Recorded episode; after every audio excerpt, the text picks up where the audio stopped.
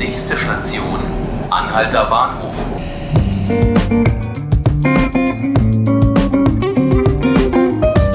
Hallo, hier sind die 5 Minuten Berlin, der Podcast des Tagesspiegels. Ich bin Ruth Ziesinger und hier bei mir ist Alexander Fröhlich, mein Kollege aus der Lokalredaktion. Hallo Alex. Ich grüße dich. Auf diese Woche haben wir ja schon den ganzen April über hin hingeschrieben, sage ich jetzt mal nachrichtlich, hat es uns ziemlich begleitet. Denn an diesem Dienstag, am 30. April, ist traditionell Walpurgisnacht.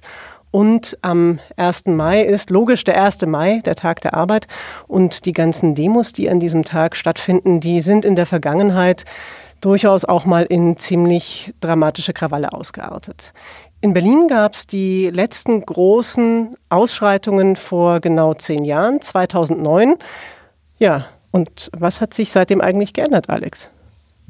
Eigentlich ist es friedlicher geworden. Das Konzept in Kreuzberg mit dem Maifest ähm, hat das alles ein bisschen aufgelöst. Ähm, alle sind, viele Leute sind nach Kreuzberg gekommen, alternative Leute, Linke, Grüne, aber auch, also sozusagen die alte alternative, links-grün alternative Szene mhm. und hat gefeiert. Und die, die Gewalt wollten, die sich prügen wollten, die äh, Scheiben zerdeppern wollten, die die Polizei angreifen wollten, sind nicht mehr zum Zuge gekommen ähm, haben sich, glaube ich, auch ziemlich darüber geärgert, ähm, weil ihnen äh, die anderen Leute ähm, nicht, äh, nicht äh, kampfeslustig gen genug waren oder äh, denen aus ihrer Sicht das Klassenbewusstsein äh, im Kampf gegen den äh, Kapitalismus fehlte. So. Mhm. Aber trotzdem hat das Konzept funktioniert. Mhm. Ähm, es wurde ziemlich groß muss aber auch sagen, teilweise ist es auch äh, Opfer seines eigenen Erfolgs geworden. Es wurde immer größer, schmutziger, dreckiger. Wer schon mal da war, weiß, manchmal kommt man gar nicht mehr weiter. Es ist ziemlich ja, eng und so. Die Stadt ist voll am ersten Mal. Genau. Ja.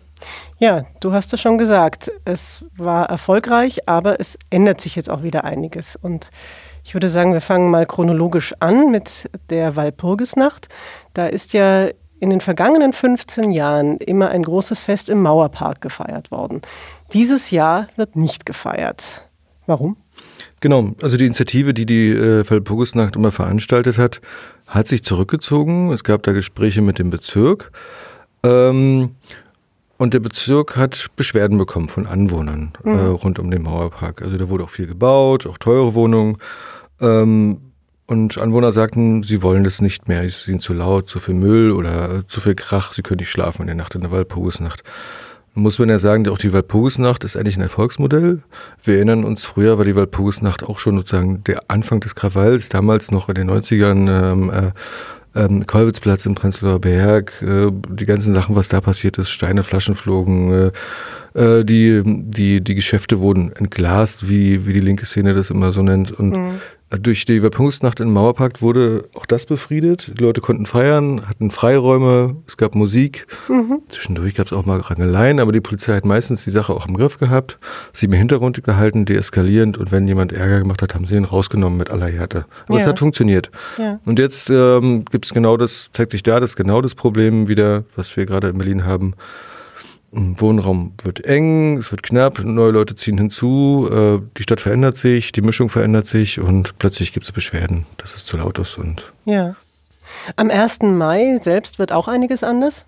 Die radikale Linke will nicht mehr in Kreuzberg, sondern in Friedrichshain demonstrieren. Das Maifest wird kleiner. Der Görlitzer Park, also im Görli, ist im vergangenen Jahr groß gefeiert worden. Das ist jetzt ganz stark eingeschränkt. Keine Bühnen mehr, keine Glasflaschen, die man mitbringen darf. Wieso hat sich das so geändert und findest du das gut? Beim Maifest musste man einfach kleiner machen. Es gab da auch Situationen, wer da war, schon mal in den letzten Jahren, hat es auch gemerkt, wäre da irgendwas passiert, hätte es eine Massenpanik gegeben, hätte es auch Tote gegeben in den engen Straßen. Da war es voll. Ich glaube, da mussten die einfach reagieren. Beim Girlie ist es so, ähm, letztes Jahr hat der Bezirk das alles erlaubt, Bühne, Alkoholausstand, Verkaufsstände etc. Danach sah der Girlie, war der einfach kaputt. Was ist denn deine Einschätzung? Die Stimmung in der Stadt ist ja in Teilen durchaus angespannt. Also die immer dramatischere Wohnsituation trägt da einiges dazu bei. Die Debatte über mögliche Enteignungen der Deutschen Wohnen in dem Fall, über das Volksbegehren, das gestartet ist. Ähm, glaubst du, dass das die Stimmung auch am 1. Mai nochmal verschärfen wird? Das wird ja zum Beispiel, glaube ich, auch zum zweiten Mal in Folge jetzt im Grunewald demonstriert werden.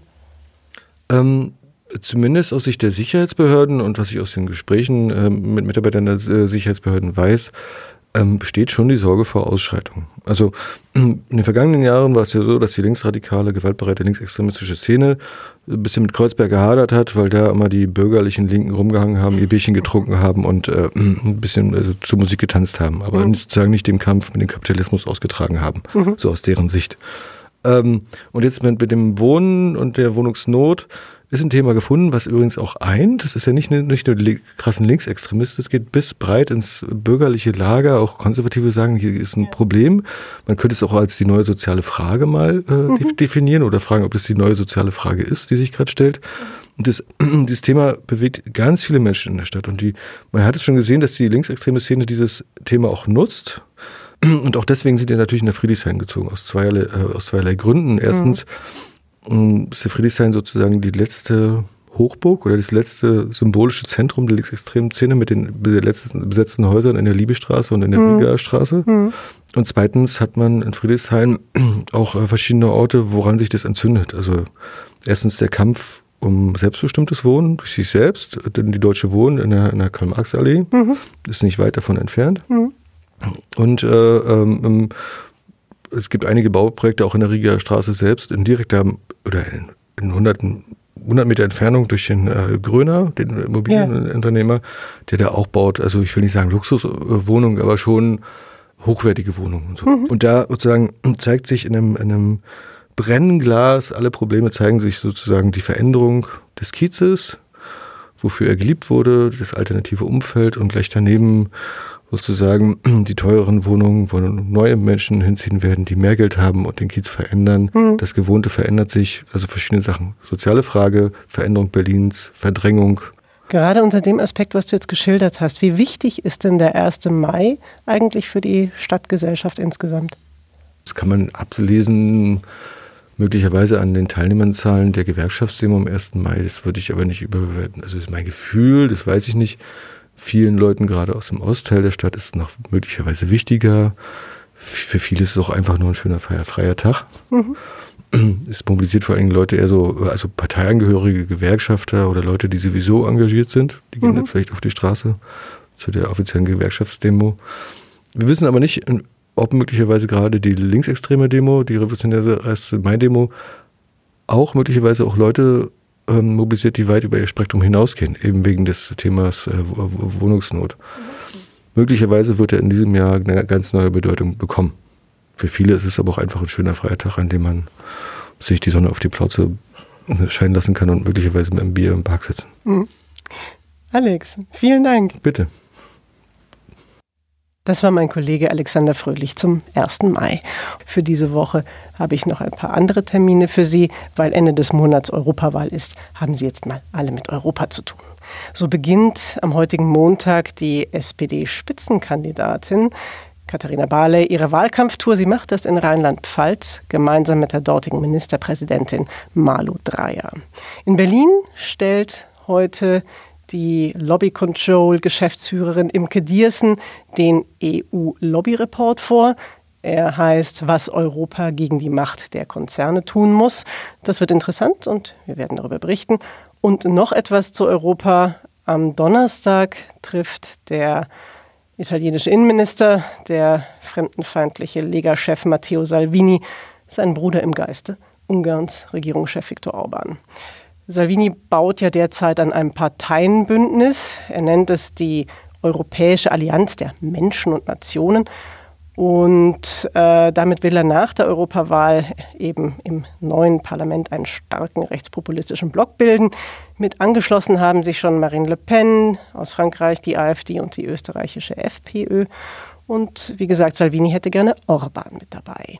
Orbans Fidesz muss ja im Moment eben gerade weil Orban seine europafeindliche Politik betreibt, die Aussetzung ihrer Mitgliedschaft in der konservativen Europäischen Volkspartei, der EVP, hinnehmen. Und ja, wir werden sehen, ob sich Orban nach der Wahl dann ganz dem Salvini-Bündnis anschließen wird. Und das war unser Podcast 5 Minuten Berlin. Mein Name ist Ruth Ziesinger. Ich wünsche Ihnen noch eine schöne Woche. Machen Sie es gut.